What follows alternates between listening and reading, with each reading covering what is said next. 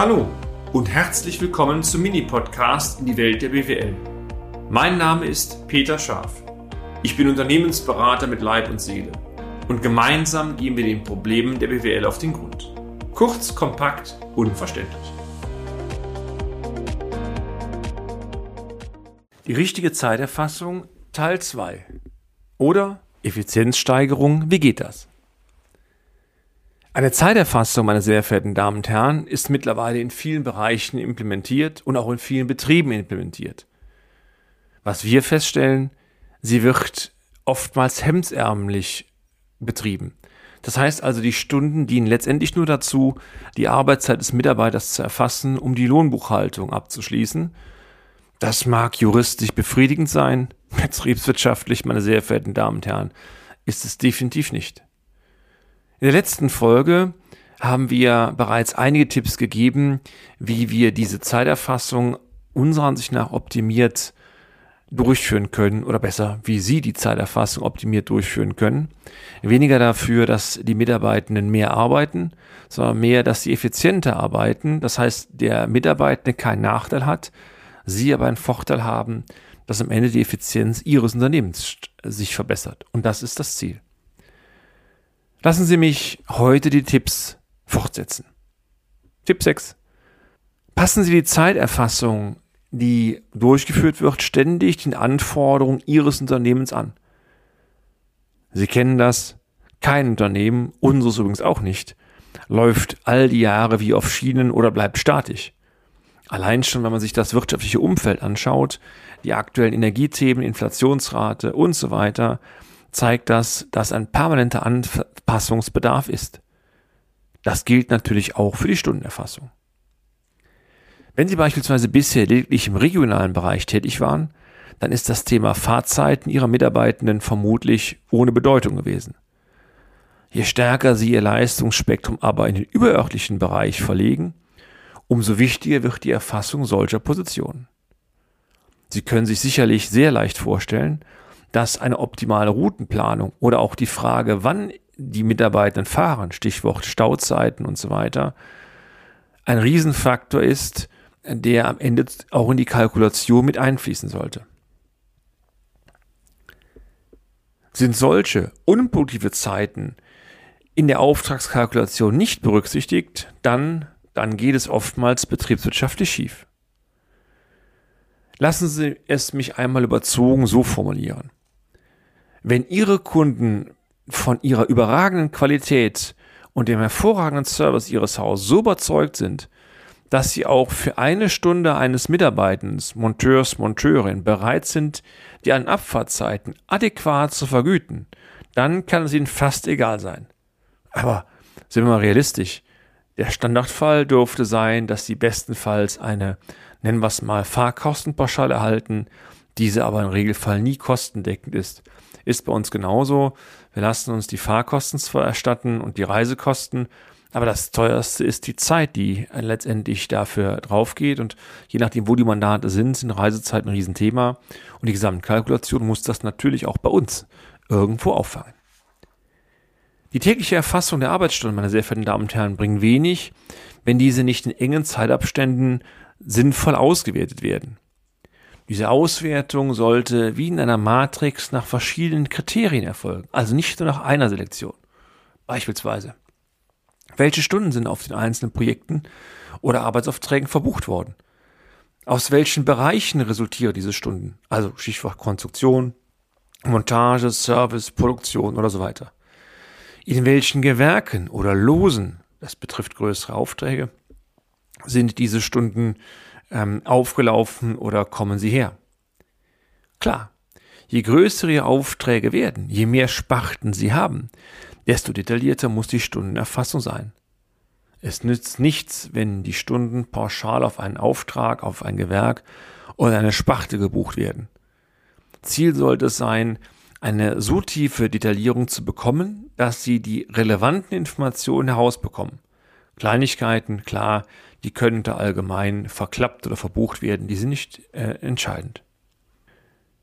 Es stellt sich eine nächste Frage. Liegen die aufgelaufenen Ist-Stunden in etwa auf dem seinerzeit kalkulierten Stundenbudget? Oder sind Nachträge oder Zusatzaufträge, die von Ihren Kunden oftmals ähm, generiert werden oder beauftragt werden. Also Thema, wo der Mitarbeitende gerade da ist, mach mal gerade mit. Das höre ich immer sehr oft. Aber dieses Mach mal gerade mit muss auch bedeuten, dass das Ganze juristisch fixiert wird. Unterschrift ähnliches drin, weil sonst oftmals die Auftraggeber, Auftraggeberin eine Teilnahme haben und von diesen Mehrleistungen nichts mehr wissen. Sie haben sich gefreut, dass die Leistung erbracht worden ist. Aber Zahlen? Ne, wieso? Habt ihr eine Unterschrift? Nee. Und schwupps geht das Ganze in Luft aus. Eine weitere Frage. Überlegen Sie einmal, ob man nicht mit den Stundenübersichten, das geht aber sehr gut, die Wertschöpfung des einzelnen Mitarbeitern ablesen kann. Je nachdem, welchen Bereich Sie haben, geht das sehr gut. Stichwort, wie viele Stunden, die der Mitarbeitende aufbringt, kann ich am Ende in meine Leistung einkalkulieren. Natürlich, bei der Buchhaltungstätigkeit wird es ein bisschen schwieriger werden, aber es ist oftmals so, bei Montagen geht es sehr gut, selbst bei Konstruktionen geht es sehr gut. Und da stellen Sie teilweise auch sehr stark fest, dass diese Effizienz der Damen und Herren sehr stark schwankt. Also die Idee ist, einmal die Stunden vernünftig zu erfassen, die Rasterung so vorzuwählen, dass Sie eigentlich alle betriebswirtschaftlichen Themen mit, mit verschiedenen Selektionen über die gleichen Stunden erfahren können. Wenn Sie dann noch einen Kontrollkreislauf implementieren, sinngemäß, der sagt, die Stunden über alle Projekte mit Allgemeinstunden, inklusive Urlaubsstunden und so weiter, müssen am Ende auch die Stunden beispielsweise ergeben, die in die Lohnbuchhaltung fließen, ist doch klar, dass keine Stunde vergessen wird. Und so kann man so ein System auch rund bekommen, dass nirgendwo sich ein Fehler einschleicht, der dann zu Fehlinterpretationen führt.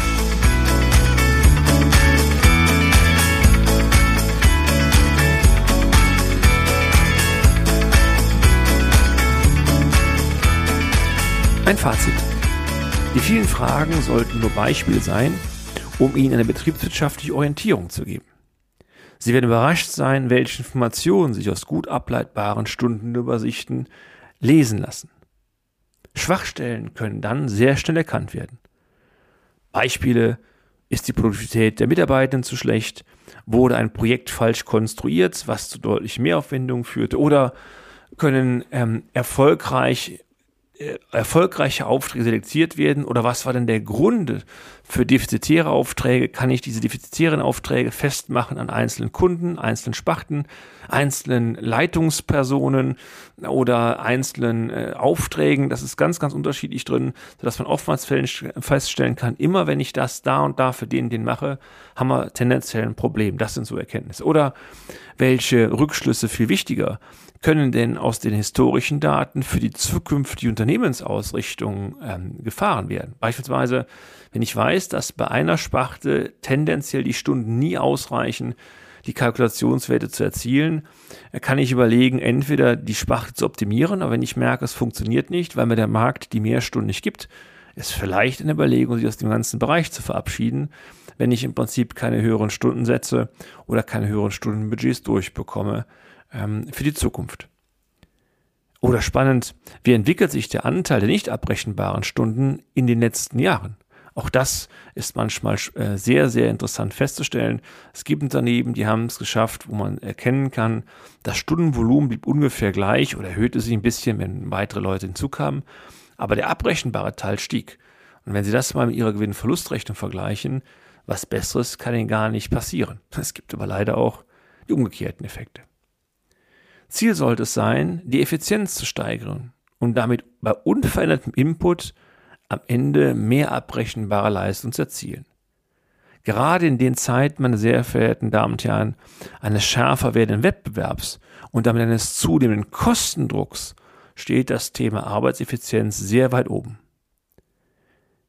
Der Hebel, den Sie mit einer betriebswirtschaftlich sinnvollen Stundenerfassung Ihrer Mitarbeiter ähm, äh, ablesen können oder den sie damit resultieren können, der ist vergleichsweise groß bis sehr groß. Entscheidend ist, die Mitarbeiter erkennen den Sinn dieser ganzen Prozedur. Viele sehen da zunächst mal nur ein blödes Ärgern des Chefs, der Chefin, aber da geht es uns definitiv nicht darum. Wenn Sie dann noch einen Teil dieses Mehrwertes, der daraus ableitbar ist, beispielsweise durch Prämien, Bonuszahlungen oder auch schon mal ein dickes Lob an die Kolleginnen und Kollegen weitergeben, dann haben alle etwas von dem Kuchen. Und entscheidend ist doch eins, wenn es ihnen gut geht und die Arbeitsplätze dauerhaft gesichert werden können, vielleicht noch mit einer Bonuszahlung, dann ist das nicht nur ein Nebeneffekt, das ist das Ziel für beide Seiten. Ein Win-Win mal wieder für alle. Was wollen Sie mehr? Und damit sind wir auch schon am Ende des heutigen Podcasts. Haben wir Ihr Interesse geweckt? Fein. Dann besuchen Sie uns doch einmal auf unserer Homepage unter www.scharf-office.de und schalten Sie auch beim nächsten Mal wieder ein auf eine kleine Reise in die Welt der BWL. Ihr Peter Scharf.